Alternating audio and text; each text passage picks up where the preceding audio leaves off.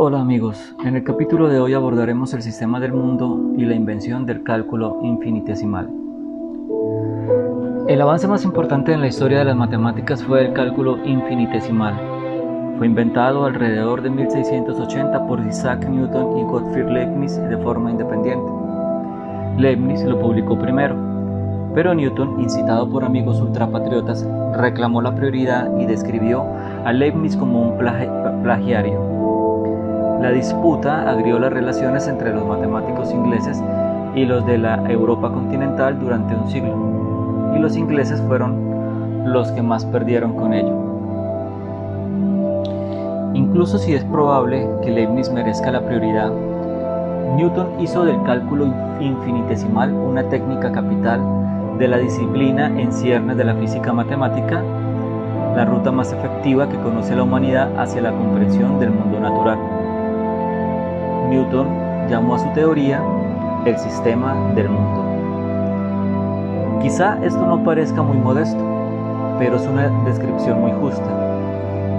Antes de Newton, la comprensión que se tenía de las pautas en la, naturaleza consistía básicamente en las ideas de Galileo sobre los cuerpos en movimiento, en particular la trayectoria parabólica de un objeto tal como una bala de cañón y el descubrimiento de Kepler de que Marte sigue una elipse a través de los, de los cielos.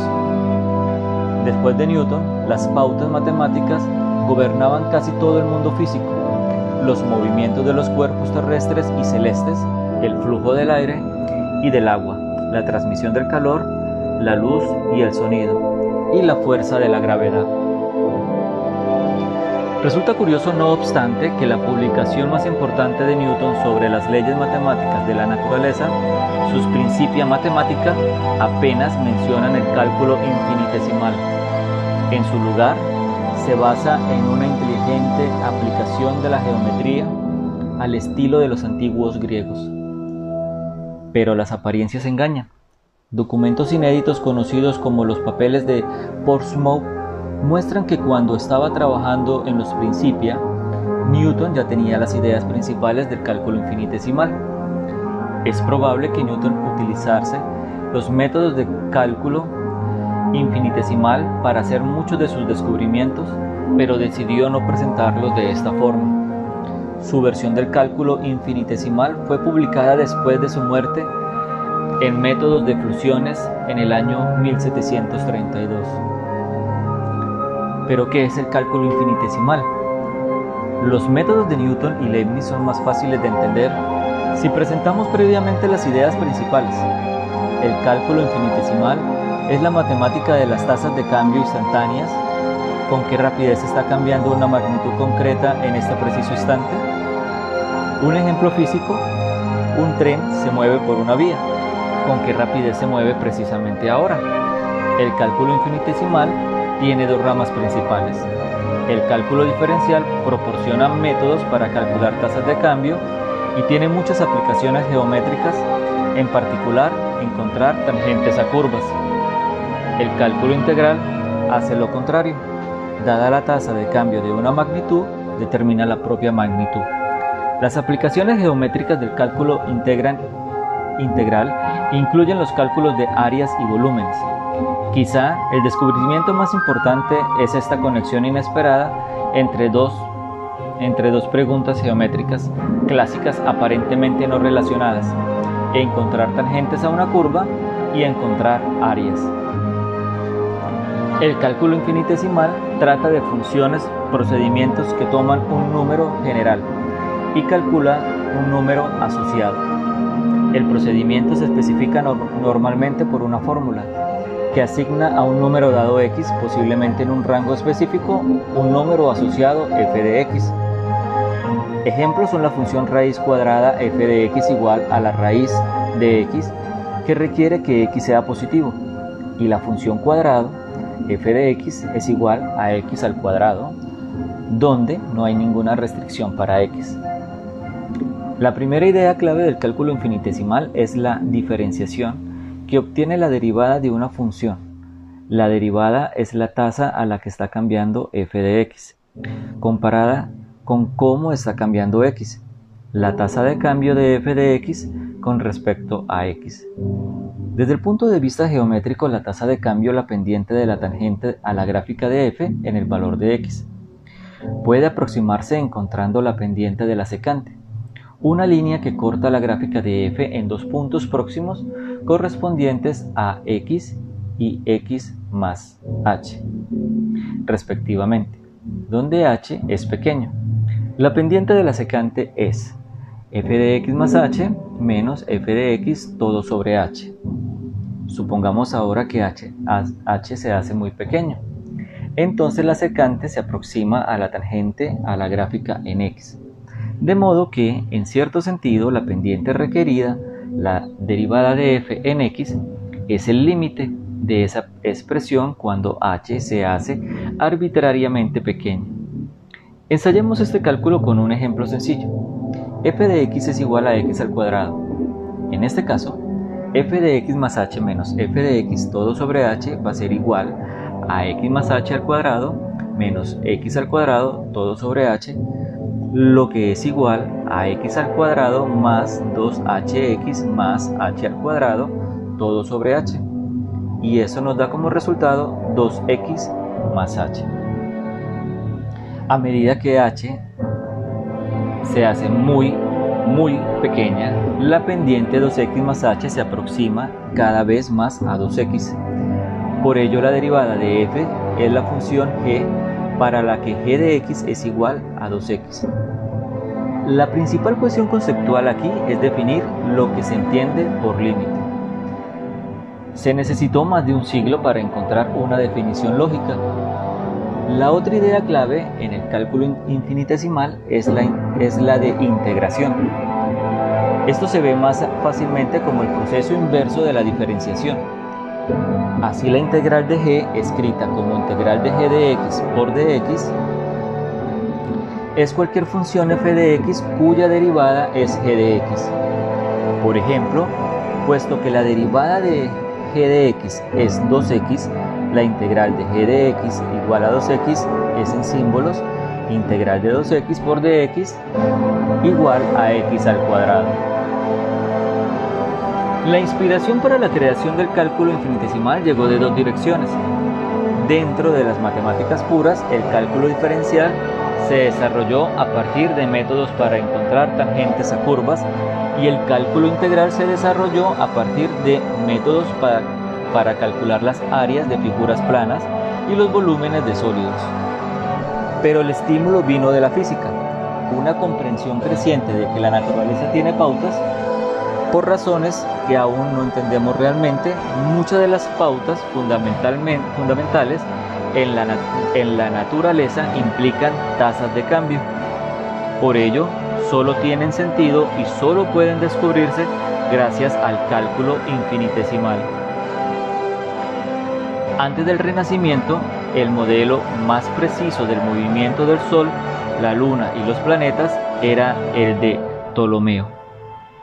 En su sistema, la Tierra estaba fija y todo lo demás, en particular el Sol, giraba a su alrededor en una serie de círculos reales o imaginarios, dependiendo del gusto. Los círculos tenían su origen como esferas en la obra del astrónomo griego Hiparco. Sus esferas giraban en torno a ejes gigantescos, algunos de los cuales estaban unidos a otras esferas y se movían con ellas. Este tipo de movimiento compuesto parecía necesario para modelar los movimientos complejos de los planetas. Recordemos que algunos planetas, tales como Mercurio, Venus y Marte, parecían viajar a lo largo de trayectorias complicadas que incluían lazos. Otros, Júpiter y Saturno, eran los únicos otros planetas conocidos en aquella época. Se comportaban de manera más suave, pero incluso estos cuerpos mostraban irregularidades extrañas conocidas desde los tiempos de los babilonios. Ya hemos descrito el sistema de Ptolomeo, conocido como epiciclos, que reemplazaba las esferas por círculos, pero tenía el movimiento compuesto. El modelo de Hiparco no era muy preciso comparado con las observaciones, pero el modelo de Ptolomeo encajaba muy bien con las observaciones y durante más de mil años se vio como la última palabra sobre el tema. Sus escritos traducidos al árabe como el Mayesto fueron utilizados por astrónomos de muchas culturas. Dios frente a ciencia. No obstante, ni siquiera el Almayesto estaba de acuerdo con todos los movimientos planetarios. Además, era bastante complicado. Alrededor del año 1000, algunos pensadores árabes y europeos empezaron a preguntarse si el movimiento diario del Sol podría explicarse por una Tierra en rotación. Y algunos de ellos también jugaron con la idea de que la Tierra da vueltas alrededor del Sol. Pero poco salió de esas especulaciones en aquella época. Haré una breve descripción de Johannes Kepler. Kepler era hijo de un mercenario y de la hija de una posadera. Su padre murió probablemente en la guerra entre los Países Bajos y el Sacro Imperio Romano, cuando Kepler era niño, y desde entonces vivió con su madre en la posada de su abuelo. Fue precoz en matemáticas y en el año 1589 estudió astronomía con Michael Maestrin en la Universidad de Tubinga. Allí entró al contacto con el sistema tolemaico. La mayoría de los astrónomos de la época estaban más interesados en calcular órbitas que en preguntarse cómo se movían realmente los planetas. Pero Kepler se interesó desde el principio de las trayectorias precisas seguidas por los planetas, antes que en el sistema de epiciclos propuesto. Se familiarizó con el sistema copernicano y rápidamente se convenció de que era literalmente verdadero y no solo un truco matemático. En el año 1596, Eli hizo su primer intento por encontrar pautas en los movimientos de los planetas vía su Mysterium Cosmographicum o Misterio del Cosmos, con su extraño modelo basado en los sólidos regulares. Este modelo no estaba de acuerdo con las observaciones, de modo que Kepler escribió a un destacado astrónomo, observacional, Tycho Brahe. Kepler se convirtió en el asistente matemático de Brahe, quien le puso a trabajar en la órbita de Marte. Tras la muerte de Brahe, Kepler siguió trabajando en el problema. Brahe había dejado una gran riqueza de datos y Kepler se esforzó en encajarlos en una órbita razonable. Los cálculos que sobreviven ocupan más de mil páginas y Kepler califica como mi guerra con Marte. Su órbita final, tan precisa que la única diferencia con los datos modernos se debe a una mínima deriva de la órbita durante los siglos transcurridos. En 1611 fue un mal año. El hijo de Kepler murió a los siete años de edad. A continuación murió su mujer. Luego el emperador Rodolfo, que toleraba a los protestantes, abdicó y Kepler se vio obligado a dejar Praga. En 1613 Kepler se volvió a casar y un problema que le ocurrió durante la celebración de su boda le llevó a escribir su nueva estereometría de las barricas de vino de 1615. En 1619 publicó Harmonices Mundi, la armonía del mundo, una secuela de su Misterio del Cosmos. El libro contenía muchas matemáticas nuevas, incluidas pautas de teselación y poliedros. También formuló la tercera ley de movimiento planetario. Mientras estaba escribiendo el libro, su madre fue acusada de brujería. Cuando, con ayuda de la Facultad de Derecho de Tubinga, ella fue finalmente liberada en parte porque los acusadores no habían seguido el procedimiento legal correcto para la tortura. Sin embargo, en la Europa del Renacimiento la actitud científica empezó a arraigar y una de las primeras víctimas fueron los dogmas religiosos. En esta época la Iglesia Católica Romana ejercía un control sustancial sobre la visión del universo de sus seguidores. No se trataba solo de que la existencia del universo y su despliegue diario fueran atribuidos al, Dios cristiano. Lo importante era que se creyera que la naturaleza correspondía a una lectura muy literal de la Biblia. Por consiguiente se veía la tierra como el centro de todas las cosas, la base sólida alrededor de la cual giraban los cielos, y los seres humanos eran el pináculo de la creación, la razón de la existencia del universo.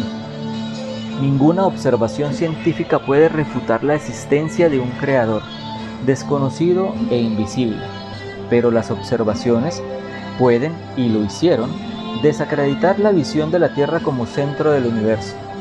Y esto causó un enorme revuelo y llevó a la muerte a muchas personas inocentes, a veces de una terriblemente cruel forma. Copérnico. Lo peor llegó en 1543, cuando el estudioso polaco Nicolás Copérnico publicó un libro sorprendente, original y algo etérico, sobre las revoluciones de las esferas celestes.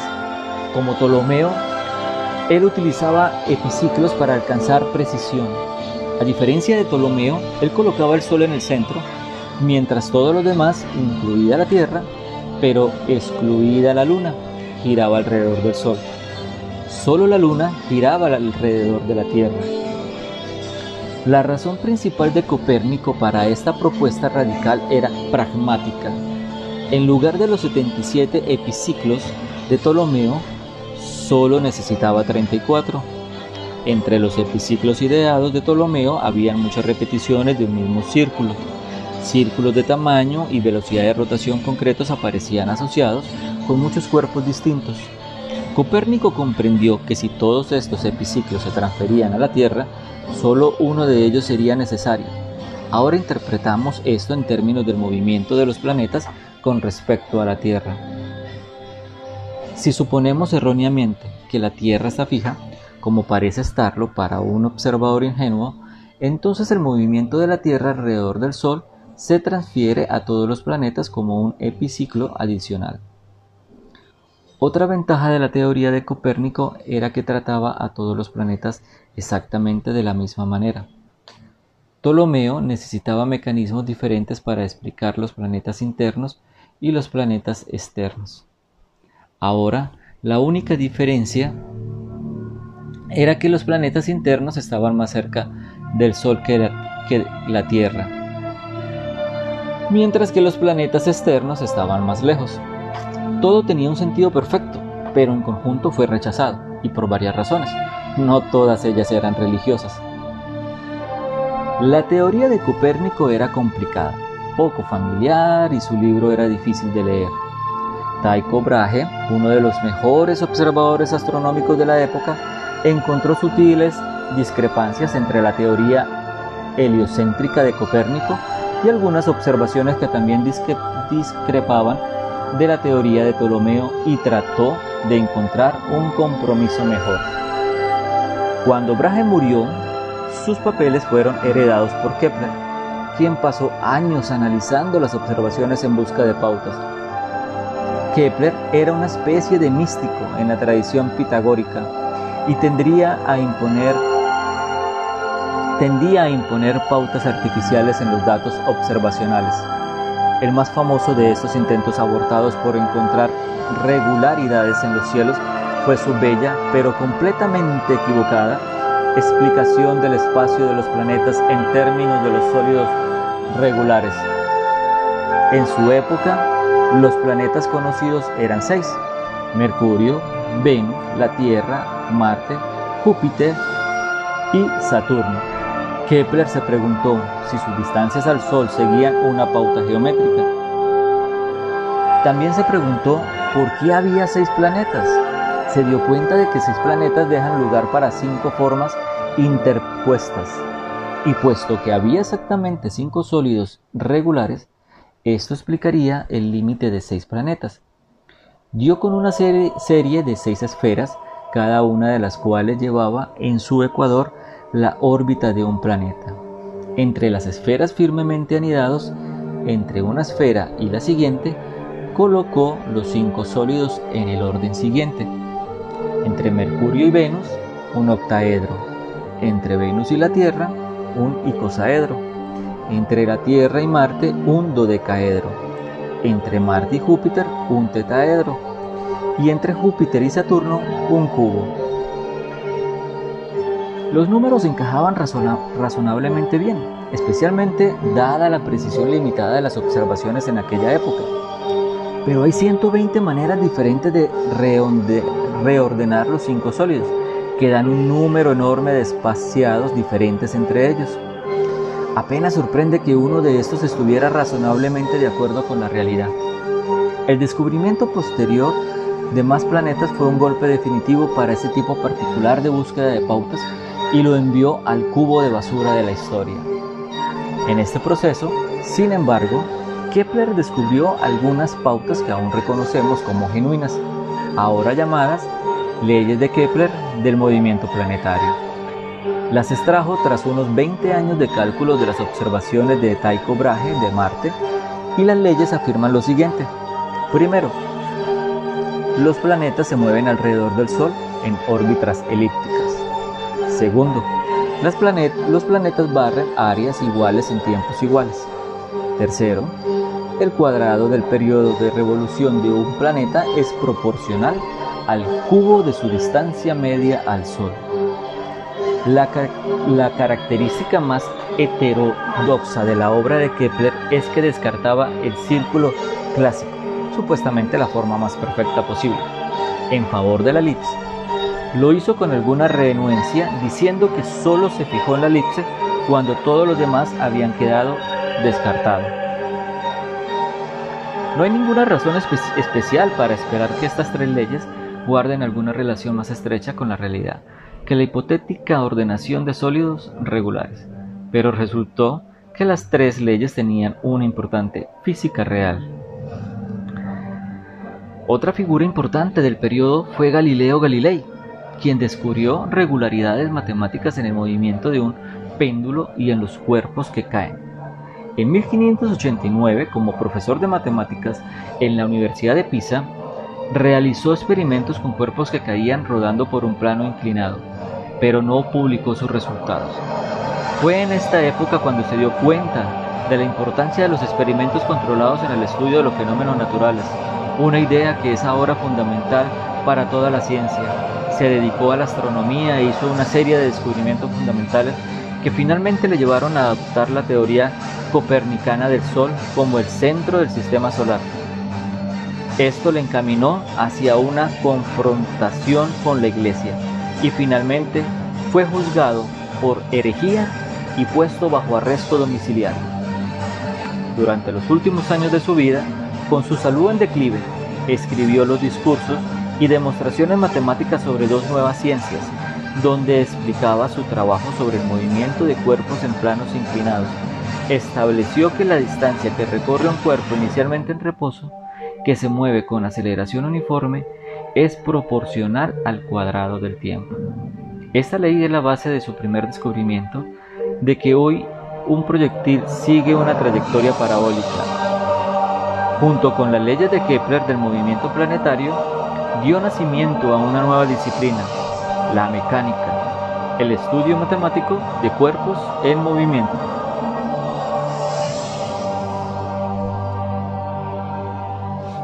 Este era el contexto astronómico y físico que llevó al cálculo infinitesimal. A continuación, examinaremos el contexto matemático.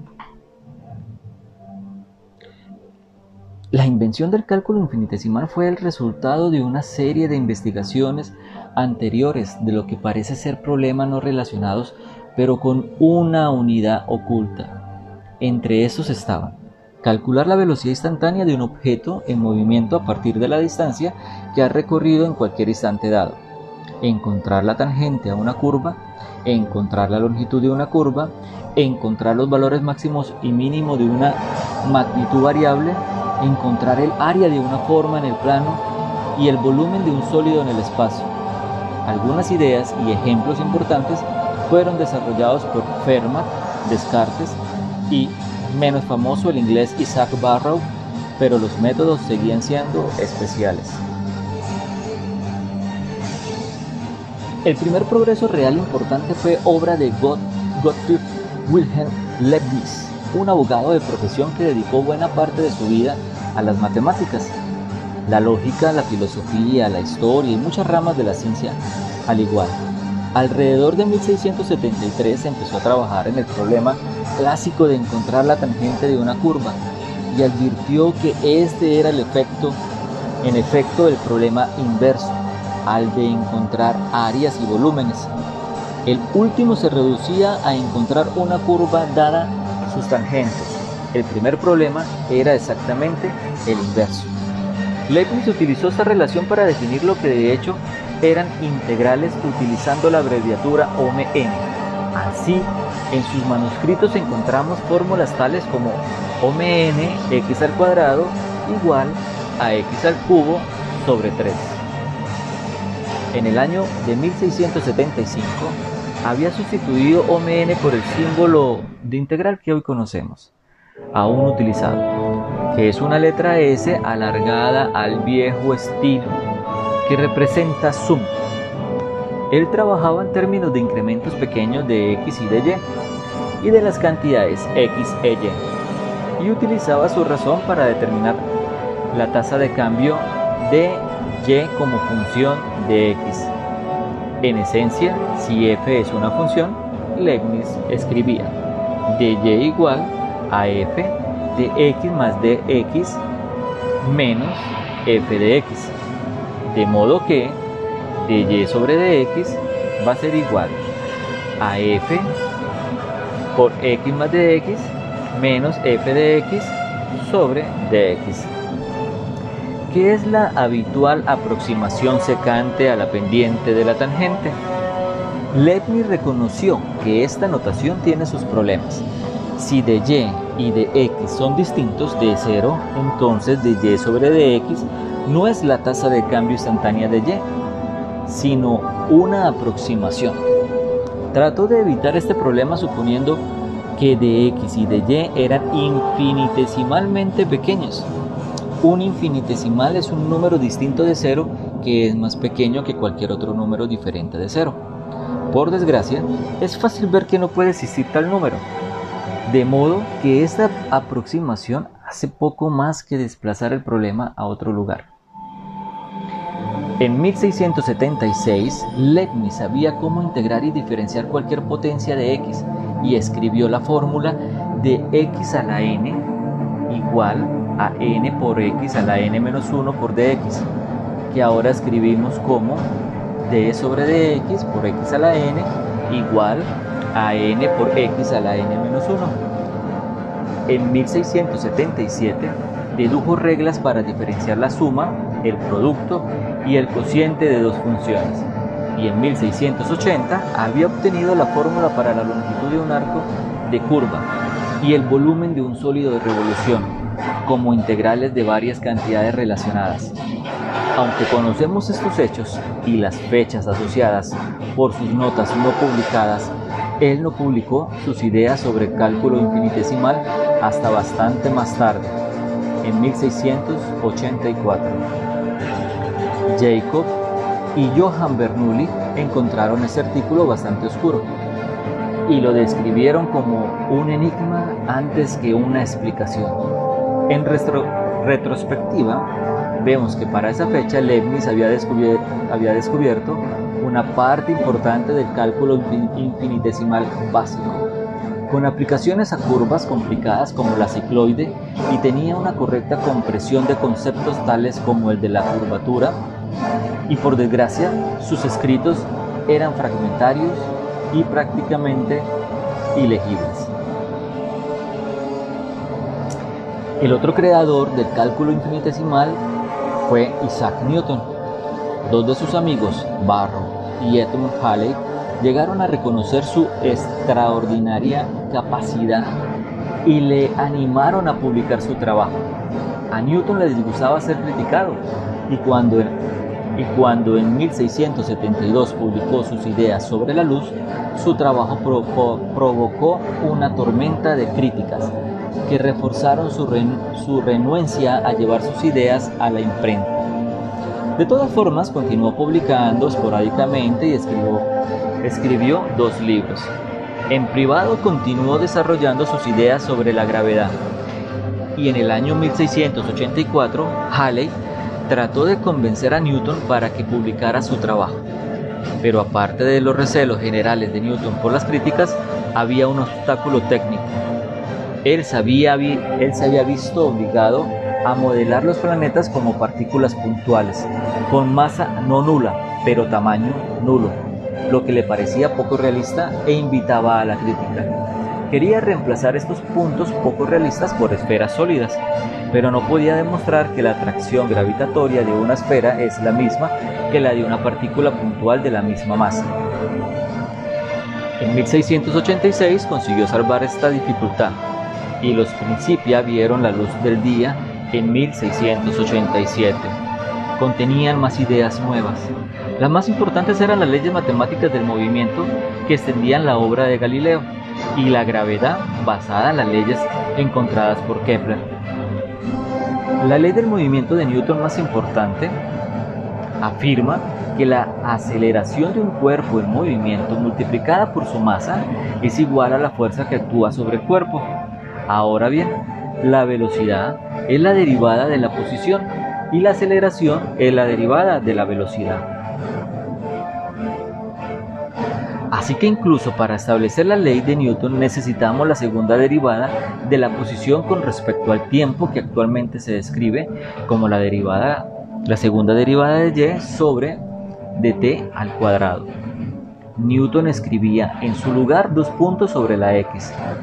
La ley de la gravedad afirma que todas las partículas de la naturaleza se atraen unas a otras con una fuerza que es directamente proporcional a sus masas e inversamente proporcional al cuadrado de las distancias entre ellas. Así, por ejemplo, la fuerza con que se atrae la Tierra y la Luna se reduciría a la cuarta parte si la Luna se llevara a una distancia doble, o a una novena parte si su distancia se triplicase. Una vez más, debido a que esta ley trata de fuerzas, implica la segunda deriva, derivada de las posiciones. Newton dedujo esta ley a partir de las tres leyes de Kepler del movimiento planetario. La deducción publicada era una obra maestra de geometría euclidiana clásica.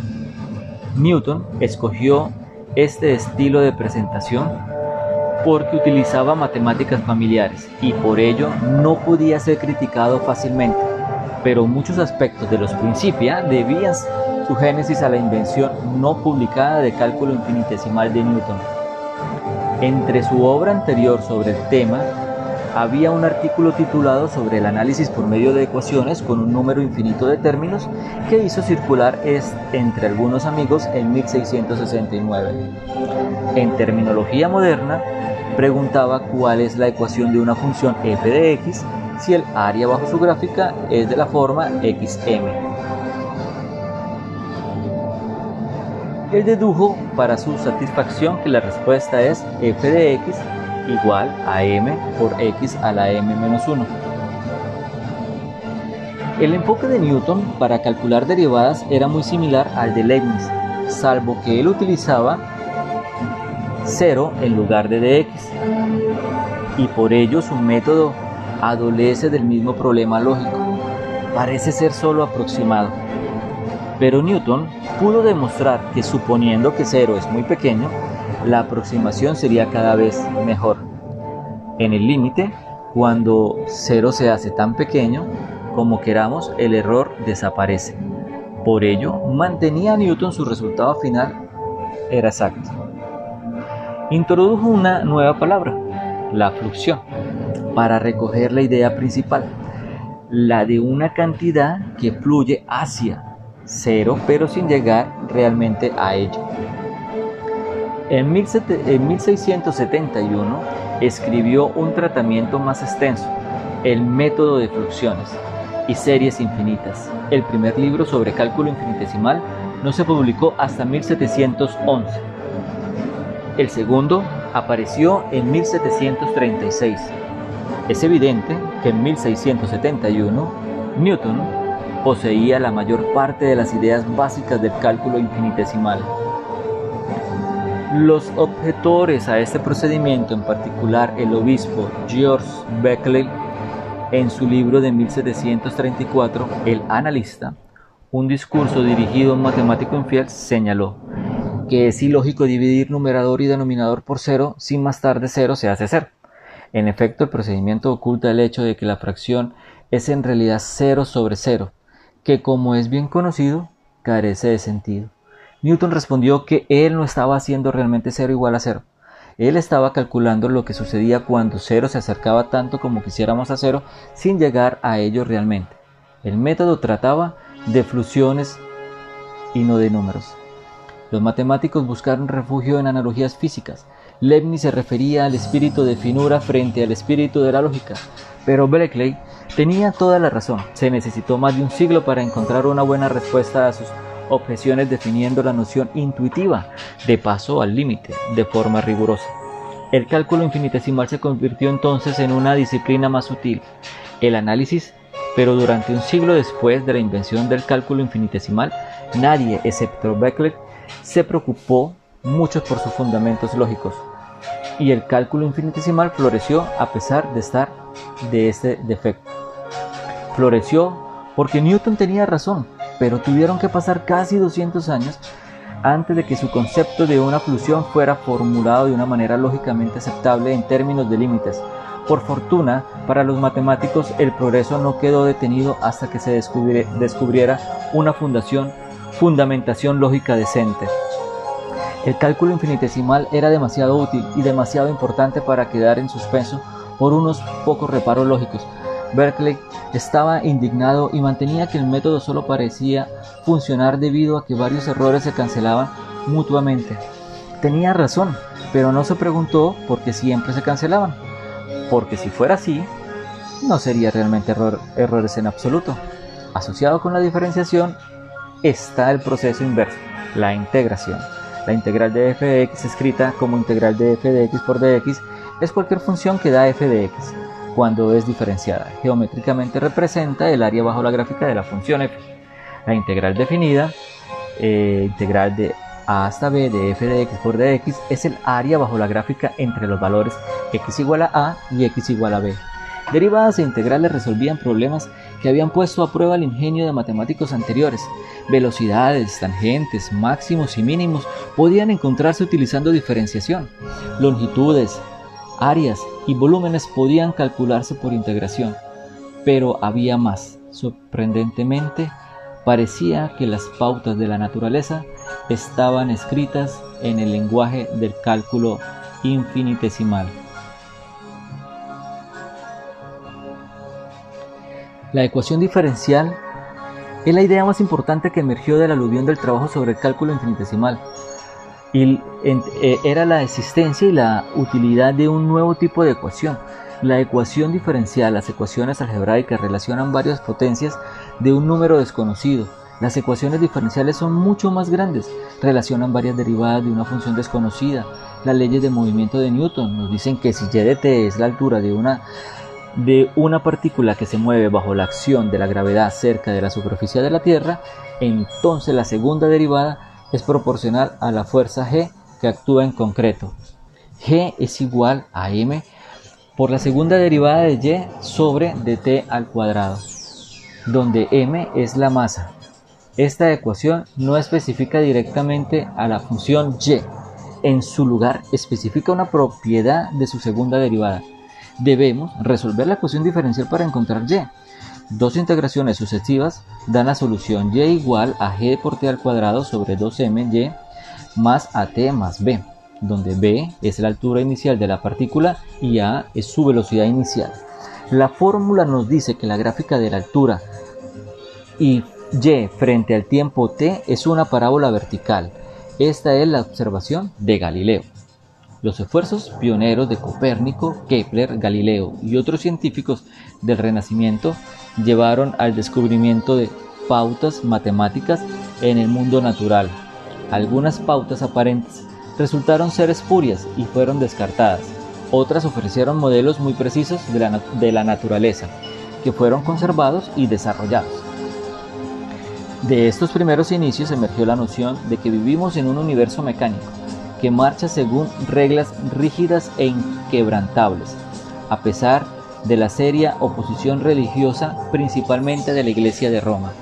El gran descubrimiento de Newton fue que las pautas de la naturaleza parecen manifestarse no como regularidades en ciertas magnitudes, sino como relaciones entre sus derivadas.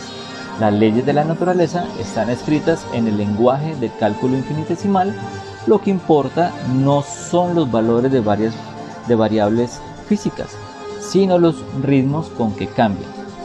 Fue una intuición profunda y creó una revolución que llevó más o menos directamente a la ciencia moderna y cambió nuestro planeta para siempre.